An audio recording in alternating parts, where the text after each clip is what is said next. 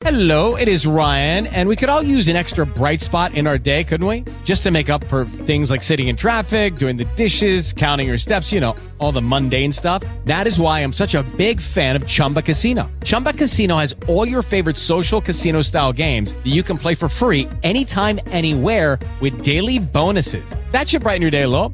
Actually, a lot. So sign up now at chumbacasino.com. That's chumbacasino.com. No purchase necessary. Group. Void were prohibited by law. See terms and conditions. 18 plus.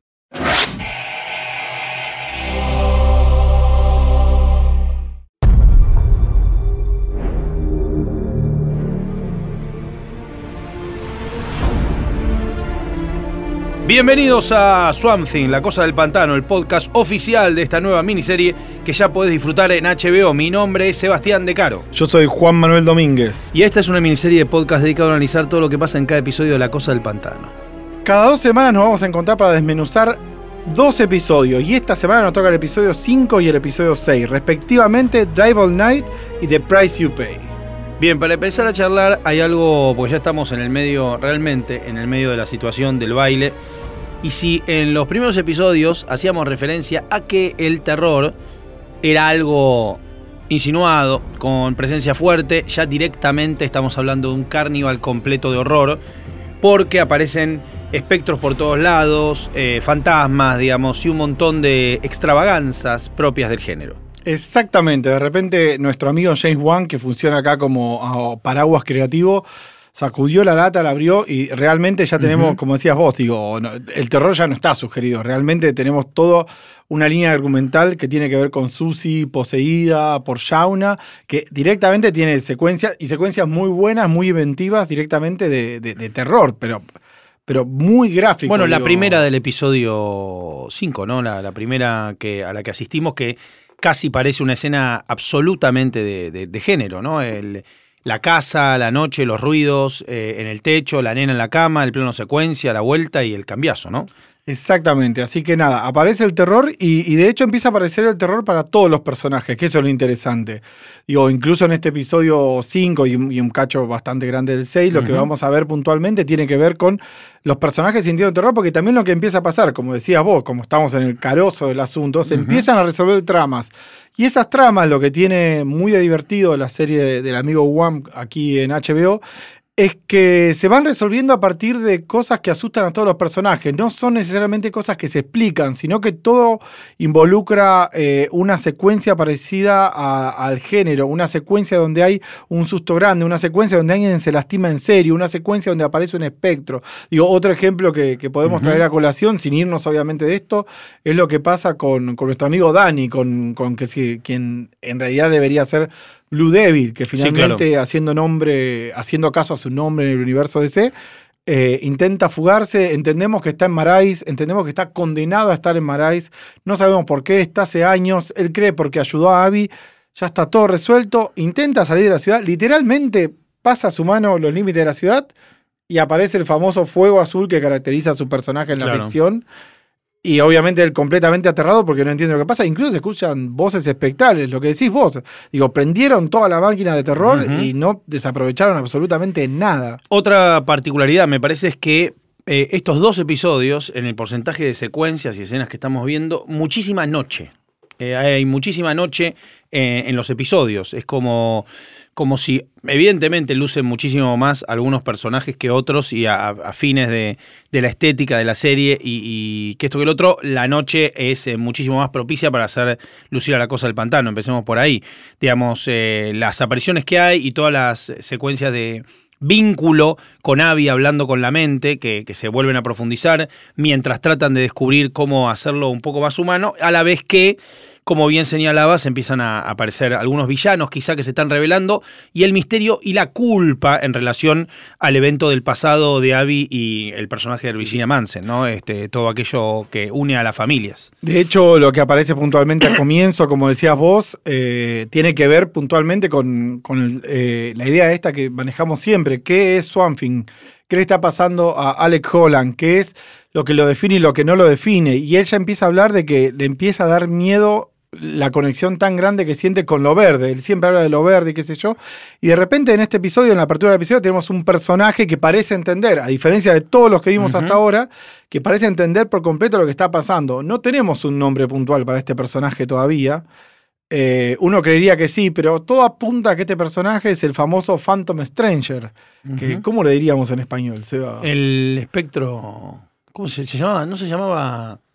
No se me ocurre puntualmente, pero es, un bache en mi memoria. Pero Phantom Stranger es un personaje así como lo es Swanfield, así como lo es Blue Devil, y del universo de DC, de esa cajita que es el universo de DC de terror. Es decir, ni Batman, ni Robin, ni Watchmen, sino un universo donde lo que prima es la magia, la oscuridad, lo que no vemos, lo que puede llegar a suceder, lo que pasa por debajo de la gente que usa capas, si querés. El Phantom Stranger, eh, un personaje que si no han leído mucho, porque tampoco es que tiene tantos relatos memorables, sino más bien algunas colaboraciones o apariciones con otros personajes en Team Up. eh, generalmente empezó siendo un personaje de antología, una especie de presentador que tenía historias de antología. Y después ha tenido algún run más o menos eh, famoso donde lo que se suele ver es una especie de personaje mixto entre el fantasma de la ópera.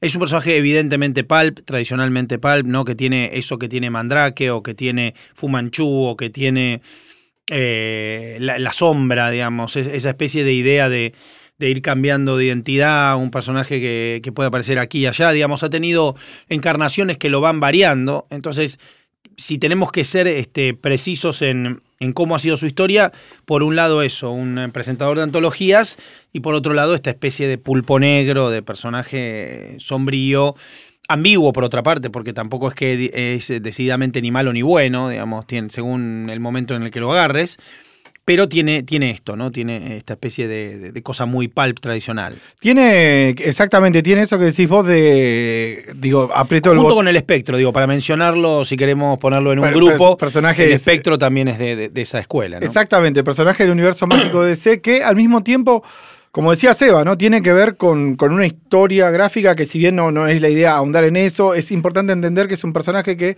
siempre funcionó a modo presentador y después, y, y siempre funcionó en esa tenue mezcla que puede ser un superhéroe y un personaje que sabe de magia. Sí. En el caso de él, siempre omnisciente, a veces hasta funcionando casi como un dios, pero también esta cosa eh, trillada. Tiene, tiene orígenes variados también, como la Exacto. cosa del pantano. Sí, de hecho, hay un número muy lindo del señor Barba que ayudó a refundar a nuestro amigo Swanfin, Sí. que son cinco orígenes distintos de, del Phantom Stranger. de Phantom Stranger. Que- y a, a lo que iba con, con lo que te decía antes, con lo tradicional, con, con lo absolutamente adorable, es que, por ejemplo, acá, sin, sin miedo a lo que están haciendo, sino plenamente conscientes, lo hacen aparecer de la nada y lo hacen desaparecer en la bruma, una cosa que hay que tener un poco de coraje para hacerlo y que no parezca algo torpe. Y es impresionante cómo resuelven este personaje de sentido, pero al mismo tiempo hacen algo que es completamente hereje de lo que venimos hablando, Sí. que eh, al menos físicamente, y no en términos estos de, omnisciencia y saber lo que pasa, de hecho es una persona que le explica un poco a Swanfin barra Alec su conexión con el verde y que, Claro. y que está ahí para algo y que tiene que empezar a escuchar a los árboles y que los árboles le están hablando, pero es un personaje sureño, digo, una pancita como la de... Uno, eh, claro, uno no se lo imagina así o nunca se lo imaginó así. Nunca se lo imaginó así porque siempre tenía esta cosa que decías Medio vos, de elegante, gabardina, medio elegante. fántomas, claro, claro. Exacto. O sea, una cosa más de diseño, acá hay una cosa más de actor de tercera línea que te da la sensación de que no sabes qué está haciendo y termina siendo este personaje que es el único que aparece y entiende todo. Y no solo eso, porque ya que nosotros podemos hacer este juego de hablar dos episodios, En los libros de la magia aparece, ¿no? Eh, Cuando dijiste Trench Coat, eh, aparece, lo- aparece también. ahí. aparece en los libros de la magia y aparece obviamente en, en, la- en los episodios más clásicos en el papel de, de Swanfin del amigo. Barba. Y lo que te iba a decir es que, bueno, en, este episodio 5 él le explica un poco a El Alex. fantasma errante se llama. Fantasma errante. Fantasma errante. Ahí la computadora fue muy lenta, pero. sí, sí. Eso es lo que pasa. La compramos en la mesa de saldos de Batman Sí, 66. yo tenía un showcase en castellano, español, y tuve que eh, empecé a visualizarlo y a construirlo en mi mente, porque yo cada noche me leía. Viste que cuando vas a una cata de vinos o algo así, comes pan. ¿No? En el medio de vino y vino, tenés que comer un pedazo de pan o de queso para como limpiar la boca y poder eh, saborear el otro. Entonces, la noche que leí historieta, y por ahí estaba leyendo dos series muy distintas, siempre en el medio matizaba con un capitulito del Phantom Stranger, que era algo así, de pocas páginas, 10, 12 páginas, una historia antología, terror, eh, fantástico, que esto que el otro, y listo. Y ahí me acordé visualizando ese showcase que tenía, que creo que todavía lo tengo, creo que todavía lo tengo, este, el fantasma errante. ¿Crees que el fantasma errante o el Phantom Stranger viene a funcionar como limpia paladar de la serie, como que viene a develar un nuevo aspecto? Yo creo que siempre tiene esa, esa función. Bueno, y lo que te iba a decir antes es que después lo que vemos también es la conexión de- de- del fantasma errante, del Phantom Stranger, con Blue Devil, con Danny. Vemos en el episodio 6, vemos que Danny está en coma y a partir de ese coma le empieza a recordar el momento en que hace una, se construye como una especie de Fausto, ¿no? Como de pacto con el diablo. Él quería ser protagonista de Blue Devil, quería ser el Blue Devil, ese afiche que vemos en su local de VHS, y el Phantom Stranger fingiendo o dejando que él entienda que es un empresario de Hollywood, le dice, vos querés más rol, bueno, tenés que hacer algo por mí, haceme un favor. Y ahí descubrimos que la razón por la que Danny está varado literalmente, no puede En el salir, pueblo. es por el trato que hizo con el Phantom Stranger. Entonces lo- no solamente aparece el Phantom Stranger como este persona que sabe acerca de lo que está sucediendo, sino que vemos también que está manejando un poco los hilos. Entonces, esta ambigüedad que vos decías, ¿lo está haciendo porque le sirve o lo está haciendo porque puede llegar a ser un posible villano en los próximos episodios que nos quedan? Eh, una de las, de las versiones del Phantom Stranger, ahora que hablábamos de la utilidad o cuál es la función que tiene en Marais, era un- una especie de espíritu vengador, por eso errante, eh, que se corporizaba en aquel que tenía que resolver algo. Entonces hay episodios de, eh, por ejemplo, recuerdo alguno que creo que es- está en un- una especie de cortometraje de las series animadas, donde en realidad una persona que había sido engañada, estafada, eh, aparece el espíritu del Phantom Stranger, lo posee para poder vengar ese caso y cuando termina pasa a otro lugar. O sea, no tiene como, como un espíritu vengador que no tiene corporización en realidad y que va mutando y ayudando a la gente. Podría ser el caso, podría no serlo, podría ser un nuevo origen del fantasma errante, pero en tal caso sí estamos seguros de que se está sumando a la, la cosmogonía de la cosa del pantano, ¿no? Exactamente. Y después lo que, bueno, a lo que podemos pasar ahora es lo que habíamos hablado antes, cómo apareció el terror, Por que favor. si bien nunca dejó de estar, ah, digo directamente, está más presente. pateó la puerta, hola, estoy acá, Sí. generando secuencias absolutamente espectaculares. Es muy James Wan la primera, la primera del, del capítulo 5, sí. Es muy James Wan el episodio 5 a partir de. Digo, esto tenemos que decirlo, que no se enojen los productores de Swanfin, pero por favor que le dejen de pasar cosas a Susie. O sea, Sí, claro, le pasa todo. O sea, es el único personaje al que le pasó literalmente todo. Se Todo. quedó conectado con la cosa del pantano. Se murió su tutor tío. Después su tutor tío la vendió a Avery. a Will Patton. Claro, Claro, Will Patton sí. a Avery, que es más malo que. ¿Podemos comprar una chica? Le dice, sí, podemos comprar una Podemos comprar Sí. una chica. Y ahora encima aparece Shauna, la hija de Avery, la hija de María. Y literalmente la posee. Eh, así que nada, no sé qué hacer con La posee chica. y ella, bueno, vemos como eh, al, ver, al ver a su hija queda absolutamente obnubilada y pierde toda conexión con la realidad. Esto no está pasando, esto es un fantasma. Eh, prefiere sucumbir a la, a la emoción de extrañar a su hija, ¿no? De, de hecho, el episodio 5 tiene que ver. Supuestamente lo que pasó es que en el episodio 2, no sé si se acuerdan, cuando Madame Sanadu Sí. eh, la toca a María y María sale disparada cual- como si hubiera metido la villa Sí, de sí. en el enchufe. eh, lo que pasó ahí en realidad fue que se abrió la puerta de oscuridad del pantano. Y en esa apertura de Una oscuridad. especie de vórtice. Exactamente. Y ahí aparece nuevamente Shauna, pero no es Shauna, porque eso es lo Bueno, que empezamos a una, entender claro, el también. objeto de la culpa de Abby, que en algún momento, bueno, va- esto va, va a ser resuelto o por lo menos confrontado. Porque viene, el build-up viene así, ¿no? Eh, sabemos que es uno de los máximos conflictos que tiene la culpa y uno de los máximos conflictos también para los padres de, bueno, eh, esto hay que cobrárselo, ¿no? Nada está resuelto todavía. Exacto, y todo el episodio 5 de hecho va a, a- una de las grandes líneas argumentales va a funcionar en torno a esto. Y esta, obviamente esta línea argumental se construye, como dijimos, a partir del terror. Y tenemos eh, planos muy lindos, como uno en el que Abby va a ver a, a Susie poseída por Shauna Sí. y, y- y con este verde fangoso, que siempre tenemos este verde barroso que define mucho la estética de la serie y, y principalmente a. Swanfin.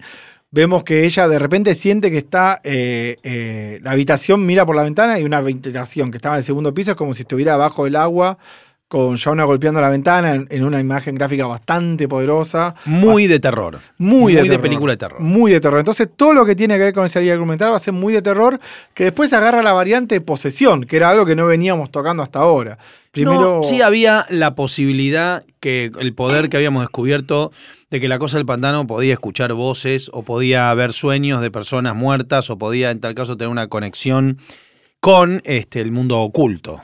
Sí, Eso pero, pero hasta ahora lo- eh, la maldad de lo, de, No, no, no, del no, no, pantano era como es la maldad de este episodio, era el villano de Scooby-Doo. Y ahora de repente aparece como una entidad que no solo eh, está moviendo los hilos para que Shauna Ujú. intente, pri- intente eliminar a su madre bajo un falso llamado de sirena. Mamá, quiero que estés conmigo, vení conmigo al agua. Esta situación se resuelve obviamente, pero después lo que descubrimos al final del episodio 5 es lo que vos decías. El famoso misterio de qué pasó entre Abby y Shauna. ¿Por qué Abby dice que la mató? Exactamente. Y ahí descubrimos finalmente qué pasó. Eh, antes de que vayas a, a eso, también ha sido investigado y están eh, algunos eh, recolectando qué encuentran de Holland dentro del pantano para tratar de descubrir qué es lo que ha pasado con él, en qué se ha convertido y si lo pueden capturar, ¿no? Evidentemente. No solo eso, sino que aparece otra revelación, porque obviamente empezamos a llegar al final de la primera temporada y necesitamos un poco más de sustancia.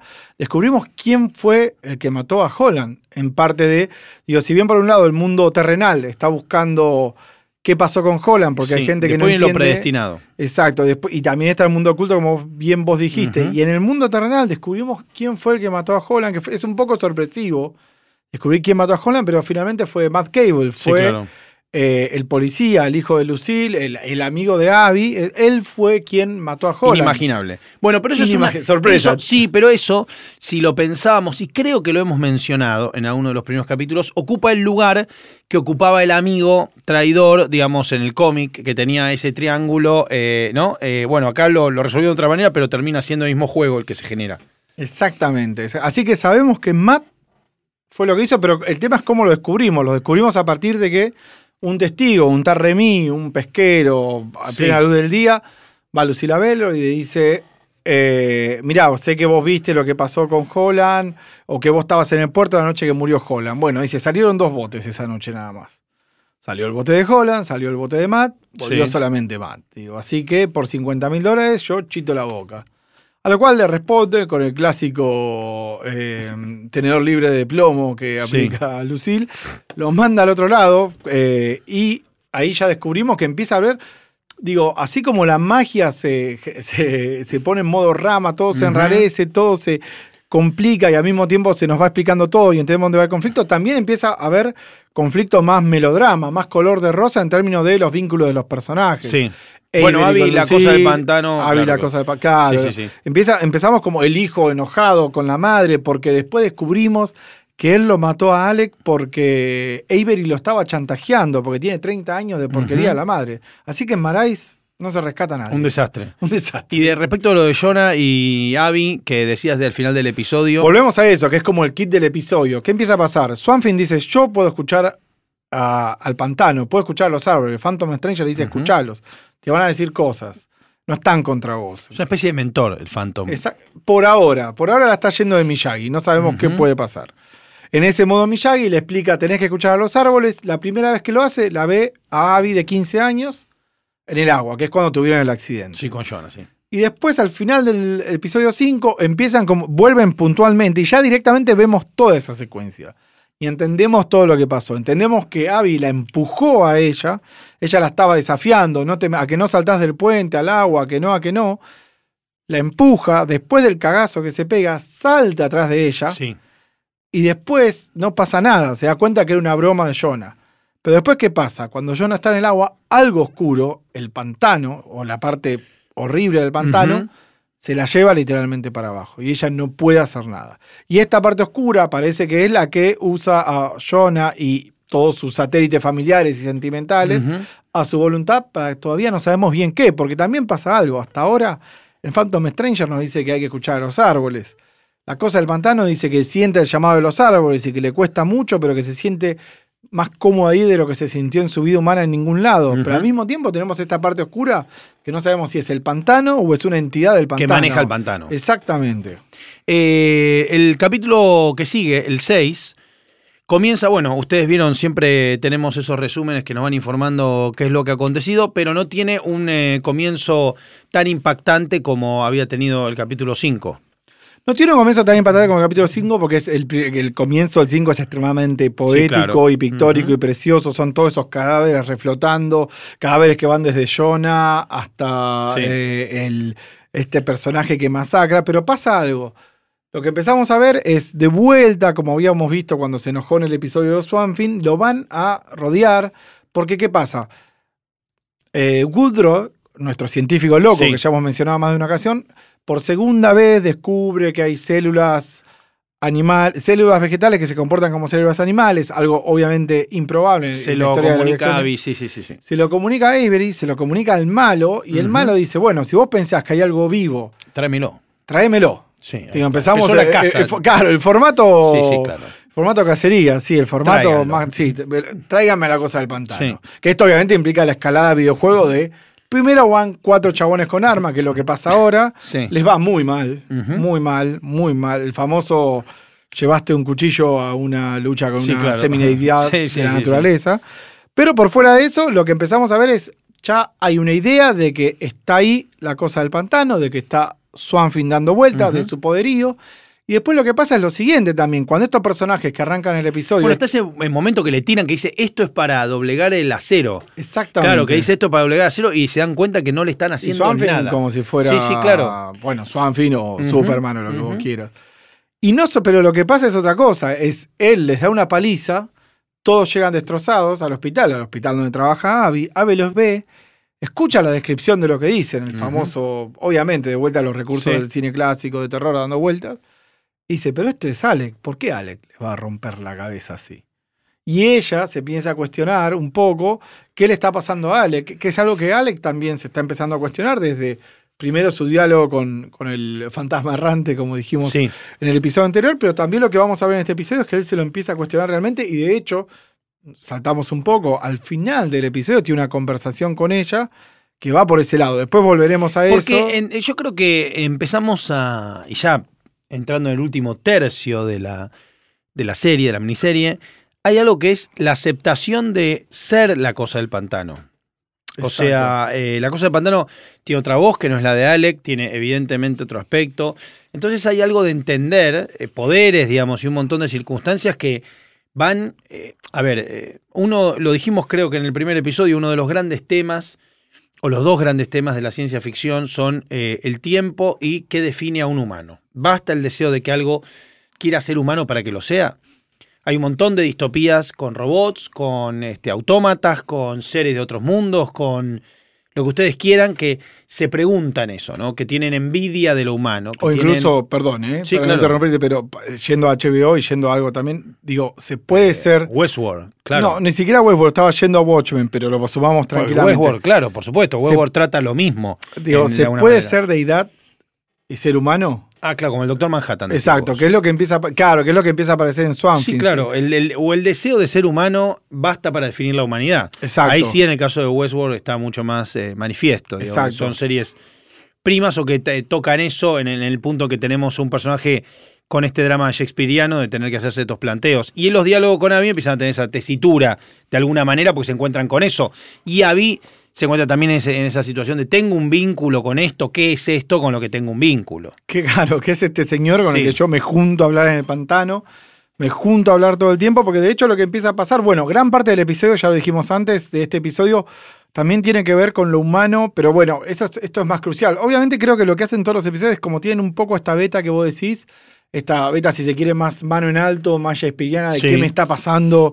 eh, Soliloquios, bueno, sí, claro. soy bueno, planta sí, sí. O, o soy Alec, tiene, y esa beta obviamente tiene sus ramificaciones, nunca más literalmente, pero también lo que empieza a pasar es que empieza a aparecer, digo, digo, esto de que cada uno de los episodios es como un decálogo del cine de terror que vimos Clásico. en cualquier claro, Sobre todo el más clásico. clásico, ¿eh? El de los primeros, las primeras películas de terror blanco y negro, mucha pantalla de Bueno, plata y demás. de- muy bueno eso, porque lo que te iba a decir es, acá aparece en la transformación que empezamos a ver de, de Blue Devil, de Dani, ¿qué pasa? Dani está en coma porque una- un arco que, que olvidamos del episodio anterior es, es Liv, la amiga de, eh, de Abby, que tipo lo quiere denunciar a Avery. Dice, Avery, yo no, a vos no te tengo miedo, te voy a denunciar, ya no tenés el poder que tenías, se murió tu contador, que sabemos que lo mató él, estás, pediste préstamos, que sabemos que los pidió, o sea, él es más malo Sí.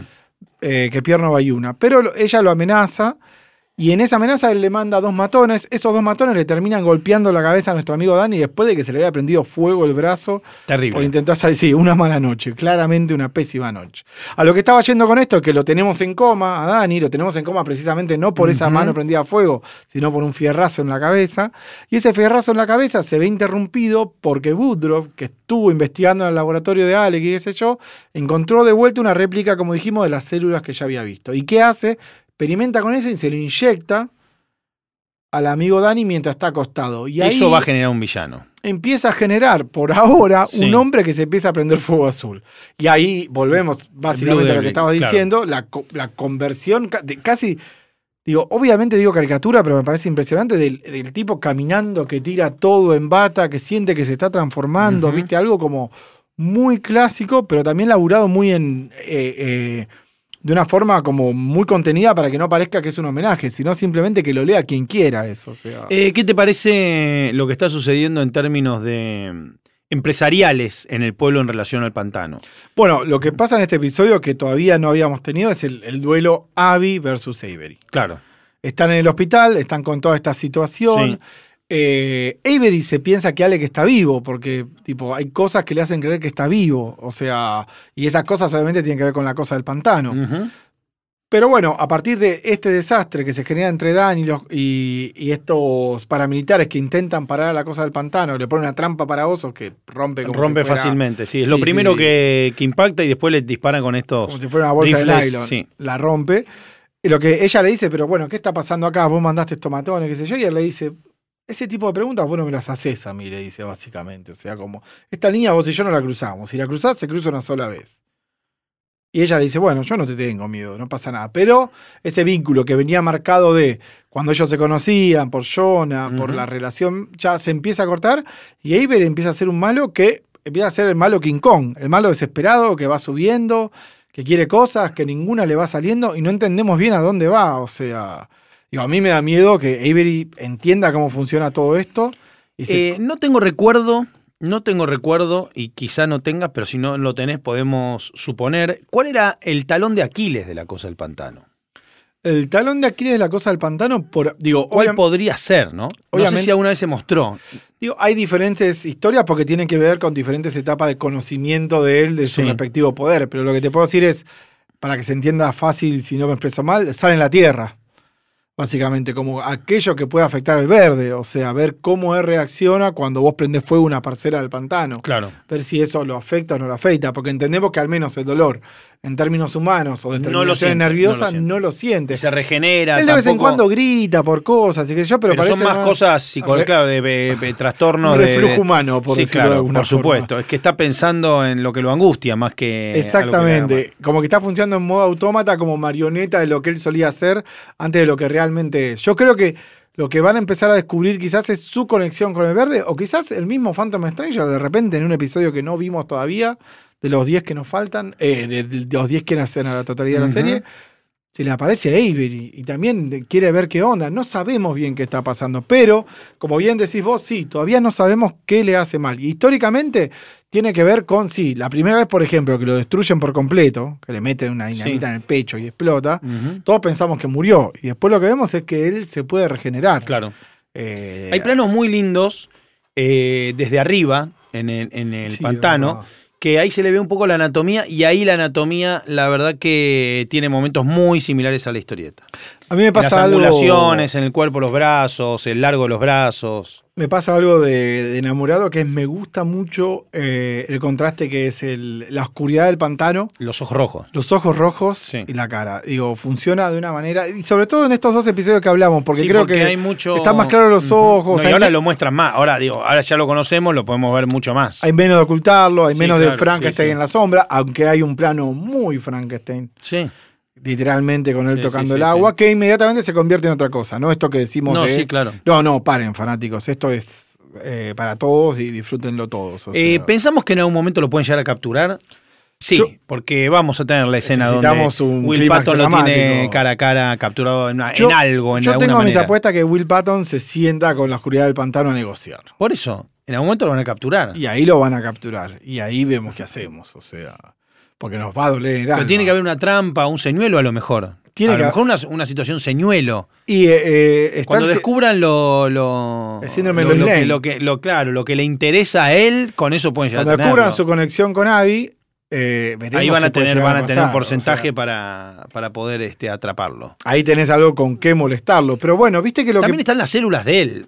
O lo- Las lo células que- de él están dando vueltas y las está usando Jason Woodrock. En este momento se las inyecta a, al amigo Danny eh, barra Blue Devil, que pareciera Sí. que ahora es más Blue Devil que Danny a partir de este Sí, sí. episodio último. Pero también lo que pasa es, recordemos que la mujer de Woodrow, eh, si no me equivoco, tiene Alzheimer. Eh, o una enfermedad eh, Degenerativa, degenerativa sí. de igual gravedad y él está obsesionado con salvarla. Ya hablamos de esto, ¿no? Eh, El, el paquete, el empaque original del científico loco, ¿no? Un motivo que para él es todo, no le importa nada, no hay ética, solamente salvar a la persona amada y muy factiblemente, que es lo que vemos en este episodio, re- reafirmando nuestra teoría, eh, esa persona amada empieza a rechazar en lo que se está convirtiendo el doctor Woodruff a partir de querer experimentar y ella lo ve en la experimentación que está haciendo con Dani. Le dice, bueno, ya nos estamos pasando un poco de esto. O sea, yo no, no pedí que me salven a, a expensas de cualquier cosa. Y él empieza a tener una distancia incluso con el objeto de su afecto que quiere salvar. Entonces, otra vez volvemos, como dijimos antes, al camino ya casi pavimentado del científico verde y ver si él experimenta en sí mismo y si se convierte o no en el personaje que es en el cómic, que es el hombre florónico. Eh, ¿Qué va a pasar con Madame Sanadú? ¿Qué pasa en qué podemos presagiar que puede llegar a suceder justamente? Madame Sanadú hasta ahora viene siendo el ibuprofeno del amigo Dani. Qué o lindo. sea, el amigo Dani está que no puede contener sus poderes, no puede con la llama azul. Algo similar a lo que pasa con el Phantom Stranger y Alec. Exacto, y ella viene, le pone la mano en el pecho y dice, yo no te puedo salvar, Bien. sé que está pasando cosas, sé que te está hablando de ciudad, pero bueno, yo te voy a calmar el fuego. Acompañante por lo menos". terapéutica. Exactamente, el ibuprofeno de... Qué bueno sería tener a Madame Sanadú acompañante terapéutica. Me voy a cualquier lado. Tendinitis por en supuesto, las rodillas, tac. Por así supuesto, es. no solo te hace imposición de manos, te tira las cartas, te puede decir a un. ¿Qué hago? Eh, voy para acá, voy para allá, de- de- hago un, eh, saco un plazo fijo, que toque el otro, Madame Sanadú. O sea, como una pizza entera, no la como. Vamos al casino, Madame Sanadú. Exacto. Y sí, Exacto, exacto, perfecto. todo Perfecto. tipo de consejos. Todo. Voy a enamorarme este verano, Madame Sanadú. Bien, Apuestas le- deportivas a lo volver al futuro. Madame Madame. Sanadú. Le decimos a la gente, eh, a los gente que escucha eh, eh, este podcast que puede mandarnos sus consultas, opiniones y teorías acerca de todo lo que puede llegar a suceder.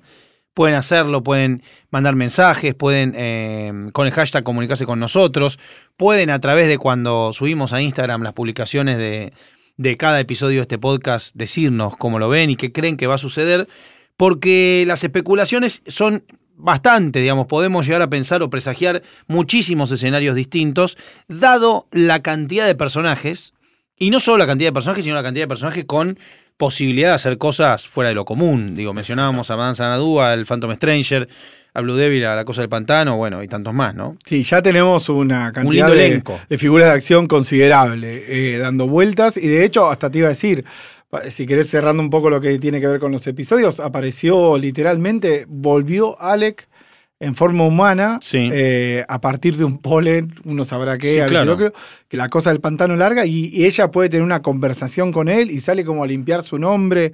Eh, entonces ya empezamos a entrar en un terreno donde más parecido a, uno no diría locura o alucinógeno, pero un, más Psicodelia. absurdo, más eh, psicodelia, Psicodelia. gracias, muchas gracias. No, por favor.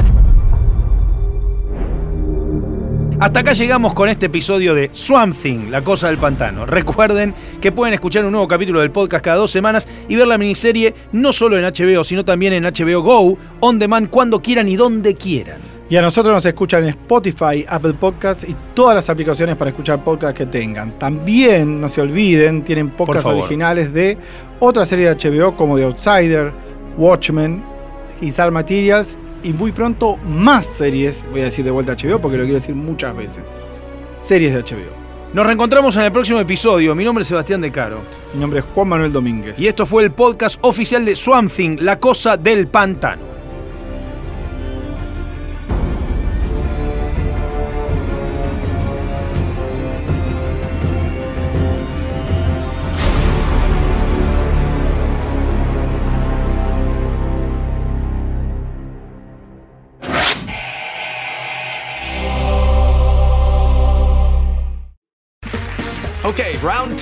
Name something that's not boring. A laundry? Ooh, a book club. Computer solitaire, huh? Ah, sorry, we were looking for Chumba Casino. That's right. ChumbaCasino.com has over 100 casino style games. Join today and play for free for your chance to redeem some serious prizes. ChumbaCasino.com. No purchase necessary. Where prohibited by law. 18 plus terms and conditions apply. See website for details.